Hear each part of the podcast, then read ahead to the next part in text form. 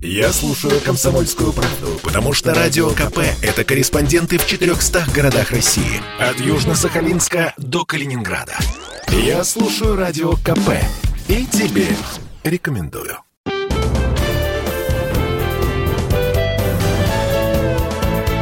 Гость в студии.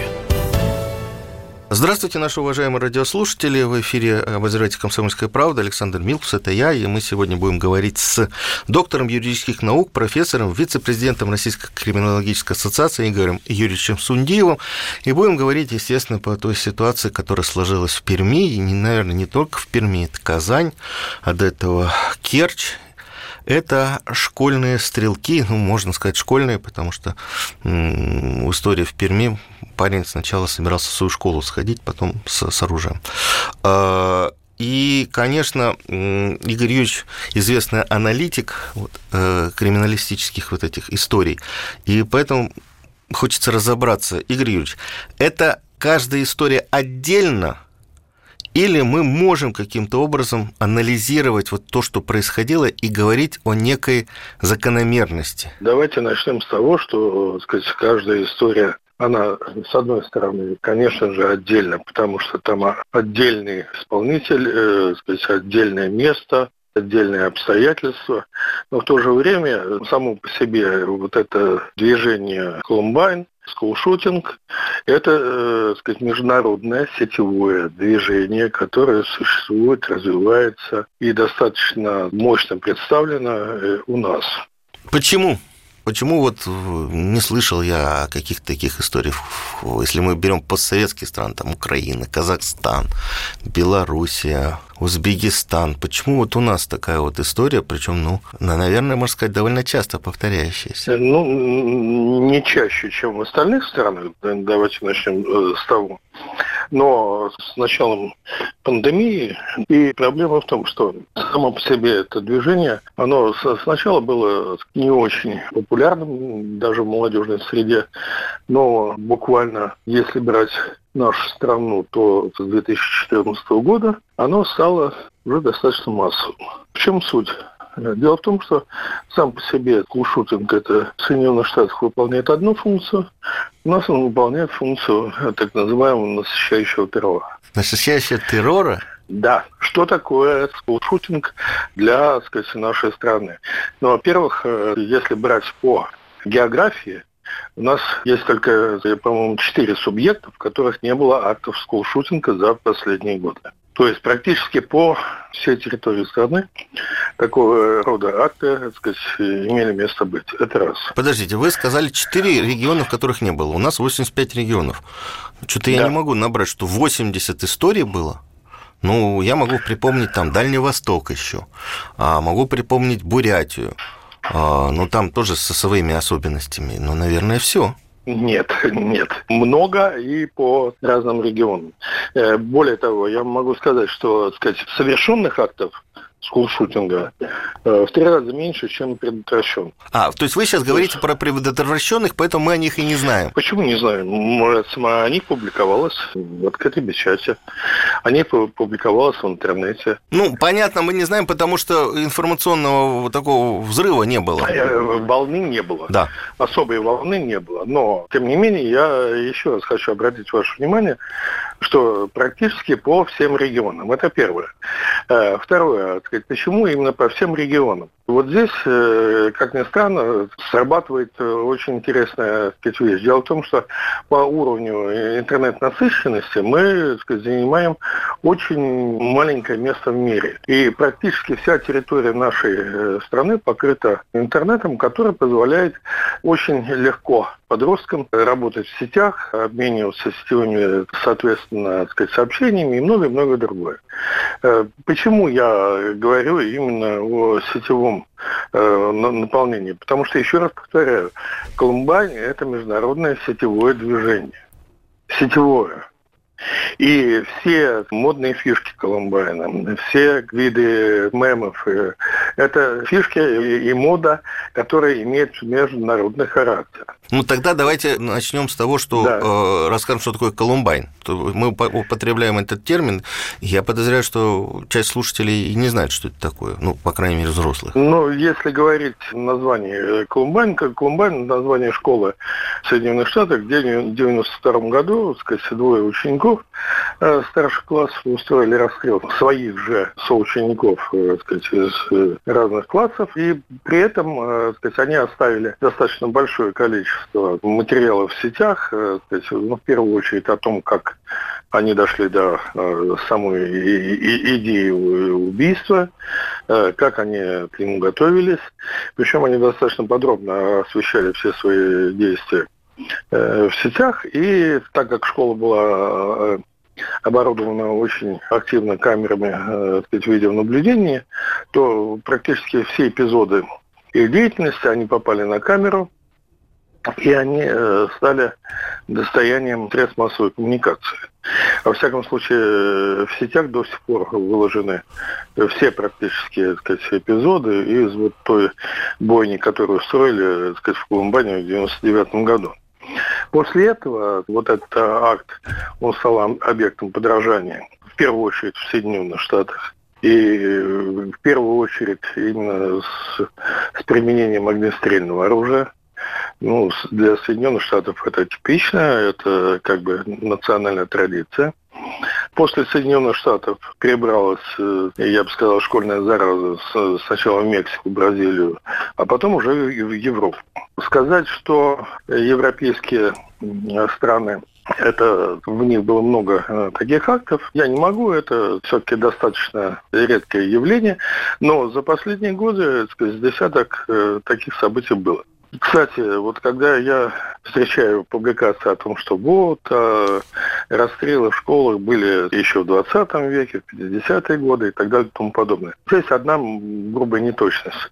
Да, были случаи, когда патологические личности залезали в школу и устраивали расстрел, но это э, стреляли взрослые. Вот у них был определенный сдвиг на том, чтобы убить ребенка. Такие случаи были в Англии, такие случаи были во Франции, были в Соединенных Штатах. О, не более пяти случаев э, до 99 -го года, до Колумбайна. С тех пор само движение Колумбайн. Стрелки – это так сказать, дети или подростки.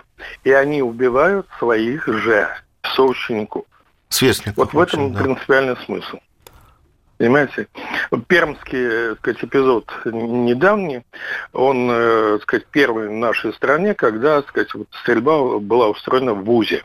До этого сказать, все случаи были в школах, и, и вот единственное, э, в колледже, так сказать, Росляков, э, так сказать, Керчи. Э, в Керчи. Но, еще раз повторяю, так сказать, даже пермский стрелок, он сначала ориентировался на школу. И вот здесь я хотел бы обратить внимание еще на одну очень важную деталь, которая позволяет понять, собственно говоря, в чем специфика?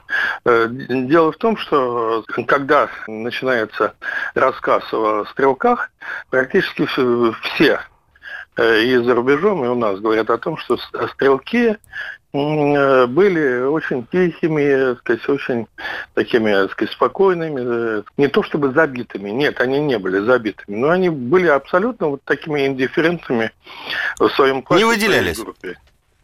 Не то, что даже не выделялись, у них не было практически ни врагов, ни друзей. Угу. То есть вся их личная жизнь была в сети. И если посмотреть сетевые материалы, то вот там страсти бушуют, конечно, не шуточные.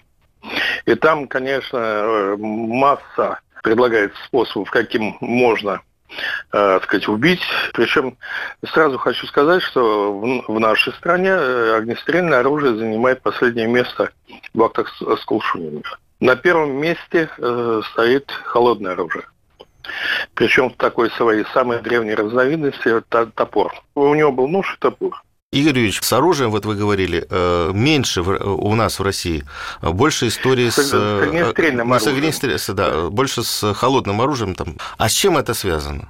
Но прежде всего с тем, что у нас оборот э, огнестрельного оружия все-таки жестко регламентируется, в отличие от тех же Соединенных Штатов. Это первое и самое главное. Второе – это то, что в качестве холодного оружия выступают, как правило, бытовые ножи и бытовые топоры. Это все-таки инструмент, его проще купить в любом магазине.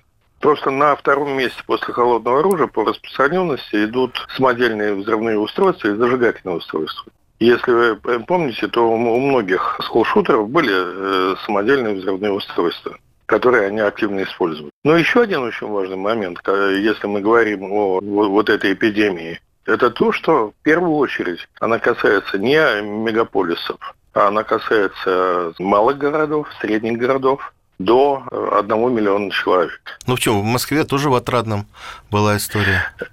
Э, были. А... Сколько было случаев, если брать численность населения Москвы и Санкт-Петербурга, да? то если по соотношению численности должно быть как минимум массовое количество а этого нет. Э, и я э, хочу пояснить, почему это происходит.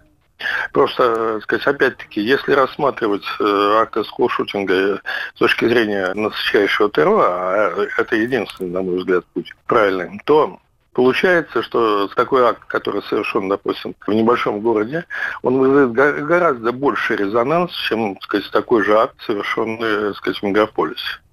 Потому что в небольшом городе намного прочнее связи между так сказать, жителями, намного больше коммуникаций. И естественно, что главную свою цель, как любого террористического акта, дискредитацию органов власти – такой акт выполнить. Игорь Юрьевич, я вот э, буквально на секундочку э, остановлю э, наш разговор. У нас двухминутный перерыв. Я напоминаю, у нас в студии вице-президент Российской криминальной ассоциации Игорь Юрьевич Сундиев. Я предпочитаю правду, правду, а не слухи. Поэтому я слушаю Радио КП. И тебе рекомендую.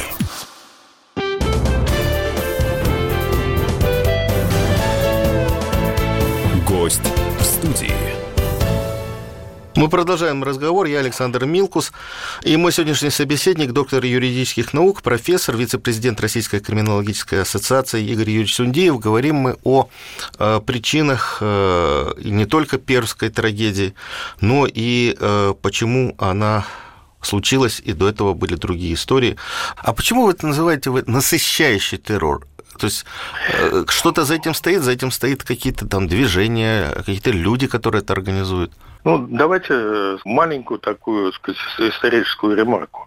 Вот в 2005 году э, наш очень хороший сказать, футуролог Сергей Переслегин увлекал работу, где использовал этот термин «насыщающий террор» применительно к Ближнему Востоку. И он э, спрогнозировал появление сказать, движений, которые будут мелкими вот такими актами с помощью подручных средств которые невозможно э, зафиксировать раньше, совершать террористические акты, которые будут приводить к нарастанию напряжения в стране, дискредитации органов власти, дискредитации правоохранительных систем и так далее и тому подобное. Буквально через несколько лет на Ближнем Востоке началась интифада ножей, как вы помните. Mm-hmm. Причем смысл интифады ножей был очень простой. Нож, именно бытовой нож, можно купить где угодно. Да вы имеете в виду в Израиле? Да, я имею в виду не только Израиль, я имею в виду весь Ближний Восток, а потом это переместилось в Европу. Угу. Вооруженные вот такими бытовыми предметами персонажи, они наносили ранения, иногда смертельные ранения, с криками Аллах Акбара, иногда без криков, но суть не в этом. Они сеяли напряжение и панику. Но в чем смысл? Откуда брались эти персонажи? И вот здесь как раз очень жестко срабатывает сам принцип э, этого насыщающего террора. От, э, откуда берутся люди? А люди берутся из сети. То есть э, из сети выбираются ну, то, то, что сеть мониторит не только государственные структуры, но и, так сказать, многие другие. Так вот, заинтересованные лица мониторят сети в, в основном, так сказать, радикальные сайты, и выделяют персонажей, которые по уровню радикализации, они практически готовы к совершению каких-то актов. Сразу хочу обратить внимание на то, что большая часть этих персонажей – это лица, так сказать, находящиеся в пограничном психологическом состоянии. То есть это еще не психически больные, но а, грань, которая их отделяет от болезни, очень-очень небольшая. Точно так же, как и вот эти вот стрелки наши э, местные. Так вот, э, сказать, из сети выделяются вот эти персонажи. Дальше с ними начинается персональная работа. То есть, э, опять-таки, через сеть их активируют. Активируют к конкретной дате, либо к конкретному месту. Понимаете? То есть вы считаете, вот что вот эти вот истории и Казани, Пермь, Керчь, Москва не случайны?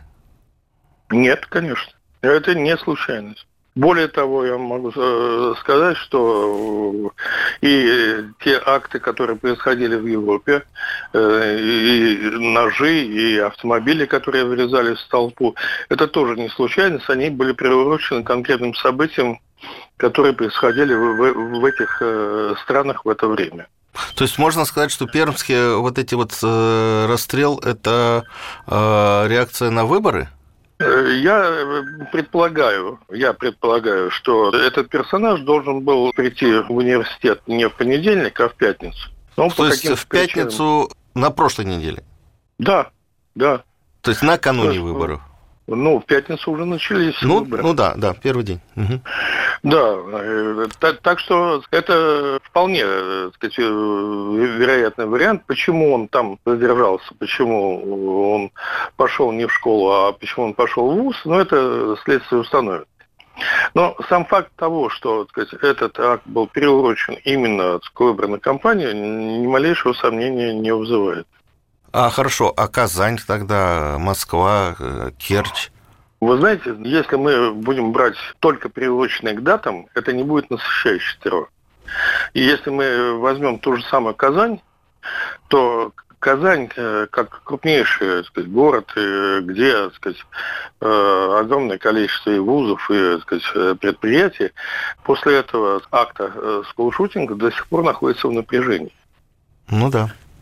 И вот эта вот цель, она была достигнута. Почему я говорю, что в мегаполисах, э, сказать, это э, менее заметно? Именно потому, что сами масштабы городов, они э, как бы размывают любое событие. А вот в таких городах это очень заметно. И в той же Керчи, если вы обратите внимание, там не, не просто помнят. Но здесь, понимаете, поражает другое. Причем поражает лично меня достаточно давно. Дело в том, что у нас выросли два поколения, которые практически лишены эмпатии. То есть э, в чувствовании, чувствовании другого человека, сопереживания. Так вот, то поколение, которое совершает эти акты, они э, лишены эмпатии напрочь. Но если бы только они – и вот достаточно посмотреть в том же самом э, ТикТоке э, огромное количество восторженных воплей о том, что и казанский стрелок, и керченский стрелок, ох, какой красивенький, он какой, какой хорошенький, в основном от э, экзальтированных барышень. Причем для этих барышень абсолютно так сказать, не имеет значения, что этот стрелок только что убил значительную группу людей. Они так же, как и этот стрелок, относятся к другим людям, как к биомусору. И вот это очень тревожный, так сказать, симптом. Игорь Юрьевич, а вот вы говорите движение скол-шутинг, да? А почему движение? Угу. Почему вот эти все истории можно связать в какое-то движение? Давайте начнем с того, что если вы посмотрите в сети Колумбайн движение, вы увидите, что это огромное количество всевозможных материалов, которые показывают, что сказать, здесь очень много, многообразные интересы. Ну, э, начиная с парадоксального, моды. И больше того, сказать, э, ладно бы э, просто сообщения в интернете, но э, рекламы магазинов, интернет-магазинов, которые торгуют э, вот теми самыми майками с надписью, сказать, ненависть, биомусор и тому подобными вещами. То есть вся атрибутика э, колумбайнеров, она производится, она продается, она рекламируется. Более того, сказать, она очень активно рекламируется не только в среде колумбайнеров форумы, многочисленные форумы, где обсуждаются вопросы, кто, как, зачем, какой вид оружия наиболее предпочтительный, какой способ есть, чтобы обойти, допустим, препятствия на пути приобретения оружия, сказать, рецептура использования взрывчатых э, смесей, и зажигательных смесей и так, тому подобное. То есть э, это не просто, э, сказать, одна или две группы, это, сказать, я еще раз повторяю, международное движение. Кто-то его э, развивает, симулирует, стимулирует. Конечно. Или Конечно. это... Ну, это, так сказать, очень мощный инструмент. Это очень мощный инструмент деструкции, особенно для небольших городов. Вернее, я бы так сказал, в первую очередь для небольших государств Потому что любой акт скулшутинга, совершенный в небольшом государстве, он будет воспринят э, принципиально иначе.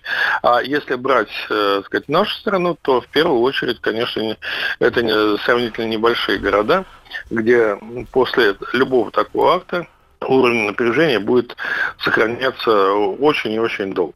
То есть вот мы, э, мы говорили в предыдущей части э, о том, что да? якобы какие-то силы вот этих вот э, парней, которые потом выходят с оружием, ведут, да? Как это происходит? Его находят, там есть какой-то у него куратор, я не знаю, как, как-то вот письма, пере... или это все менее ну, явно знаете, происходит? Это, это, это, сейчас это можно сделать достаточно просто. Вы, наверное, обратили внимание, что я сказал про психическое состояние. Да. Вот дело, дело в том, что мы сейчас находимся сказать, в состоянии э, психиатрической катастрофы в мире в целом. Вот за два года так сказать, э, пандемии у нас количество так сказать, психически больных и людей, находящихся в реактивном состоянии и в состоянии постстрессорного э, расстройства, увеличилось в мире почти на 500 миллионов человек. И сейчас оно составляет 1 миллиард 500 миллионов человек. Ого. Если вы посчитаете, то это практически каждый пятый человек в мире ну да, при 7 э, сказать, является таковым. Если брать два э, наших поколения молодых людей, то это два поколения, которые были лишены в силу целого ряда обстоятельств, э, так скажем, психиатрической помощи в большинстве своем. Более того, сказать, о их э, психологическом состоянии за э, случаями, э, только вот, которые бросались в глаза, э, никто практически не наблюдал. И у них по целому ряду так сказать, признаков сформировались э, очень своеобразные черты. Вот об отсутствии эмпатии я уже сказал. Угу. Вот это отсутствие эмпатии – это очень тревожный симптом. Второе. Для этих молодых людей характерно то, что они э, воспринимают мир через призму социальных сетей. Вот то, что есть в сети, для них значимо и важно. То, что есть э, рядом, это не столь существенно. Вот вы, наверное, обращали внимание, когда молодые ребята сидят рядом, э, оба уткнувшись в телефоны, а э, очень часто они общаются друг с другом по телефону. Почему?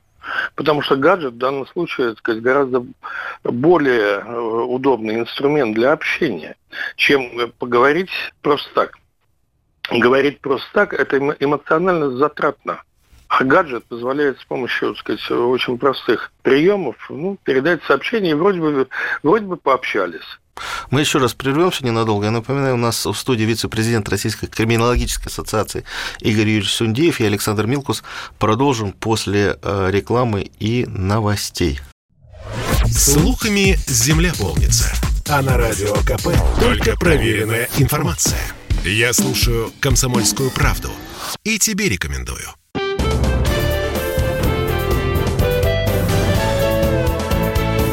Гость в студии. Мы снова в студии. Я Александр Милкус, обозреватель Израильского дома «Комсомольская правда», и мой сегодняшний собеседник, доктор юридических наук, профессор, вице-президент Российской криминологической ассоциации Игорь Юрьевич Сундеев.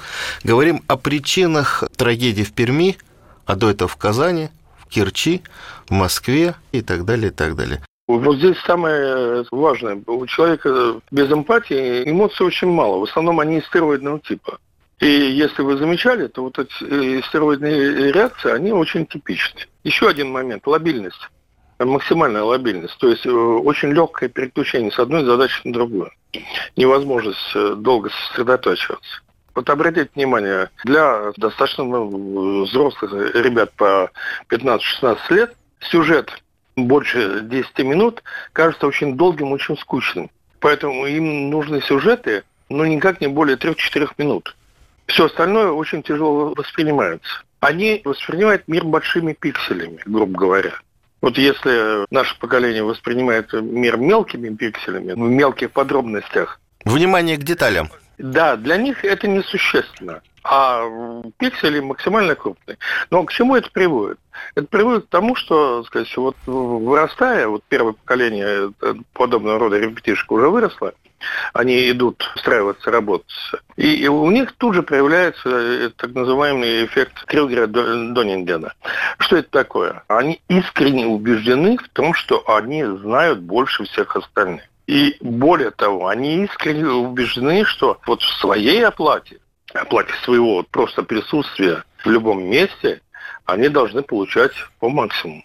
Причем эта их искренняя убежденность приводит к тому, что многие работодатели, они в шоке. Потому что приходит человек, который ничего не умеет, он претендует на фантастическую зарплату.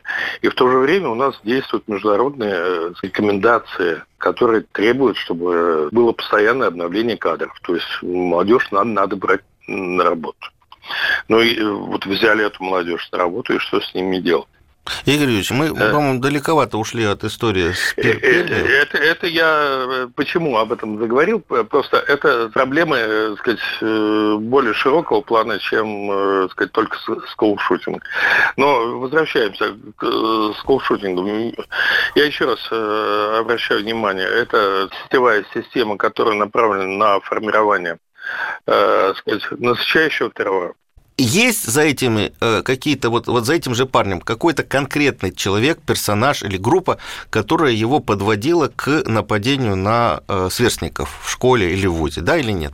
Да, да. Игорь Юрьевич, э, вот мы закончили на том, что там есть какие-то люди или какие-то группы, которые вот таких вот ребят ведут. Как они их находят, мы уже говорили, да? Можно ли их вычислить?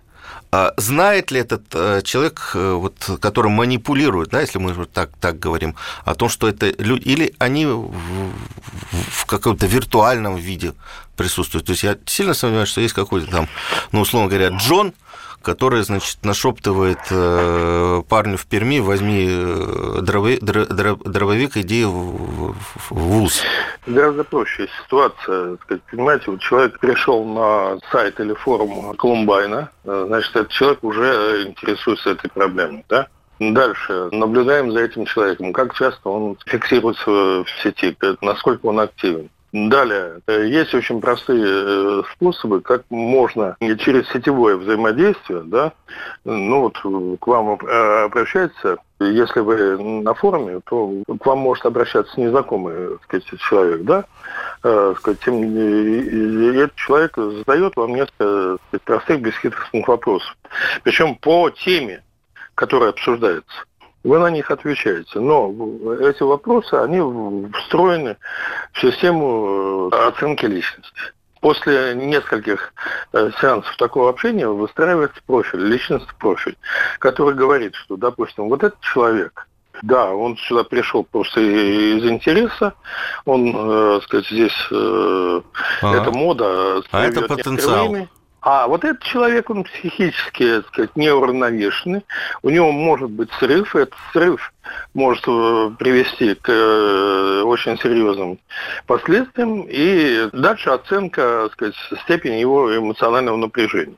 Это напряжение можно регулировать, то есть его можно повышать, можно понижать. То есть таким образом у кураторов вот этой сети появляется блок персонажей, которые одни уже готовы к совершению акта, с другими надо поработать. Причем в разных местах и в разное время. Понимаете? Игорь Юрьевич, давайте, у нас да. осталось 5 минут эфира. Что делать? Вылавливать, что выискивать делать? вот этих вот ребят пограничного состояния. Я думаю, что далеко не каждый профессиональный психиатр э, это определит. А Нет, Есть предложение здесь... вообще не рассказывать об этих историях, э, не героизировать их, ну, не, не, не то, что не героизировать, вообще не называть фамилии, не давать видео, э, не придавать внимания этим ситуациям, чтобы меньше было как бы всплеска. Что делать? Давайте начнем с того, что надо сказать, признать ситуацию, что в данном случае речь идет э, сказать, о преступлении очень э, тяжком для всех окружающих граждан и для государства в целом. То есть э, речь должна идти не о убийстве двух или более лиц особо опасным способом, как сейчас квалифицируют э, ага. чаще всего эти преступления, а о э, террористическом э, сказать, акте. Тем более все признаки террористической деятельности в их, деятель... Э, в их актах присутствуют. Ну, вы сформулировали. Я сейчас не, да. буду, не буду перечислять для того, чтобы сохранить время. Это первое. Причем, если мы это сделаем, то большая часть вот этих вот э, ребятишек, которые сейчас, э, сказать, тусуются на Колумбайн, сказать, ресурсах, у них будет принципиально другое соображение. Это во-первых. Во-вторых, будет принципиально другое отношение и к их деятельности со стороны правоохранительных структур. Одно дело, сказать, общеуголовное преступление, другое террористическое. Разница, как, как говорится, на лицо. Это первое. Второе, то, что касается психического состояния. Вот здесь, к э, нашему огромному сожалению, эта ситуация общемировая. У нас просто-напросто не хватает ни психиатров, ни соответствующих методик для того, чтобы с этими всеми детьми работать. Но есть э, критические области, где э, сказать, оценка психического состояния принципиально важна. Так вот, э, одна из критических областей – это получение оружия. Надо сказать, что все те три персонажа, о которых мы сегодня больше всего говорили, это Керчь, э, Казань и э, Пермь, они легально получили оружие. Угу. Угу. То есть они прошли все экспертизы. И возникает, вот у меня как профессионала возникает очень большой вопрос к психиатрам, которые проводили с ними работу. Потому что не заметить явно отклоняющееся поведение этих ребят было очень э, тяжело. Скорее всего, это было чисто формально, так сказать, э, сделано. Но э, кроме этого, ведь э, никто нам не мешает дополнить э, перечень инструментов, которыми пользуются психиатры. Э, вот я подчеркиваю, критически важных ситуациях новыми методиками, которые выявляют именно э, вот таких потенциальных стрелков. Это вполне возможно. Игорь Юрьевич, последняя минута. А что делать со СМИ? Ну, ну, действительно, ну, посмотрите, э, и его манифест опубликовали, записи из него дневников опубликовали, что вот я считаю, вообще не надо было сделать, нельзя было этого делать. Вы обратите внимание, у нас есть как бы два блока. Есть сетевые ресурсы, которые мы практически не контролируем. Давайте сказать, честно об этом скажем. И там они размещают достаточно много такого материала, который не нужно было бы, так сказать, э, размещать. И есть традиционные СМИ. Традиционные СМИ должны четко понимать свою ответственность за так сказать, материал, который они размещают. То, что касается сетевых ресурсов, то э, здесь должна быть э, так сказать, более активная и более качественная работа с владельцами этих сетевых ресурсов. Кстати, знаете, где больше всего материалов по скулшутингу размещено? Ну, если это не реклама, то да. Я имею в виду, что мы не будем сейчас рекламировать некие сайты. Это не реклама. Это, к сожалению, ТикТок. Ага. И знаете, когда там появились максимально, э, в максимальном масштабе материалы? После того, как ТикТок перешел из э, собственности китайской сказать, компании в собственность американской компании Oracle. Но Oracle э, контролирует американскую зону ТикТока, а в Индии ТикТок вообще запрещен в Индии запрещен, у нас он, так сказать, максимально популярен, и, так сказать, в нем размещено на данный момент, так сказать, наибольшее количество материалов о скулшутинге. Ну, понятно. Значит, я все-таки думаю, что одна из рекомендаций все-таки посмотреть и родителям посмотреть, в каких соцсетях сидят ваши дети и чем, чем они занимаются. Буквально два слова. То, что касается родителей. Мне доводилось общаться с многими родителями в Казани после этого ага. сказать, э, акта. И выяснилась одна очень странная вещь. Э, родители больше всего боятся, что его ребенка признают э, психически ненормальным нормально. Поэтому любые отклонения, которые в психике ребенка проявляются, родители стараются скрыть всеми силами. И вот это сказать, максимально тревожный факт, потому что в той же Казани родители парня, который сказать, трижды совершал попытки суицида, не обратились к э, ну, специалистам, в итоге, да. в итоге он совершил суицид. Спасибо большое. Я думаю, что этот разговор мы будем продолжать. Я напоминаю, на студии был доктор юридических наук, профессор, вице-президент Российской криминологической ассоциации Игорь Юрьевич Сундиев. Я обозреватель комсомолки Александр Милкус. Э, вывод один из главных. Смотрите, взрослые, внимательно присматривайтесь к своим детям. В подростковом возрасте могут происходить разные изменения. Будьте внимательны, будьте чутки, и если нужно, обращайтесь к специалистам. Э, спасибо большое. Всем за эфир. Гость в студии.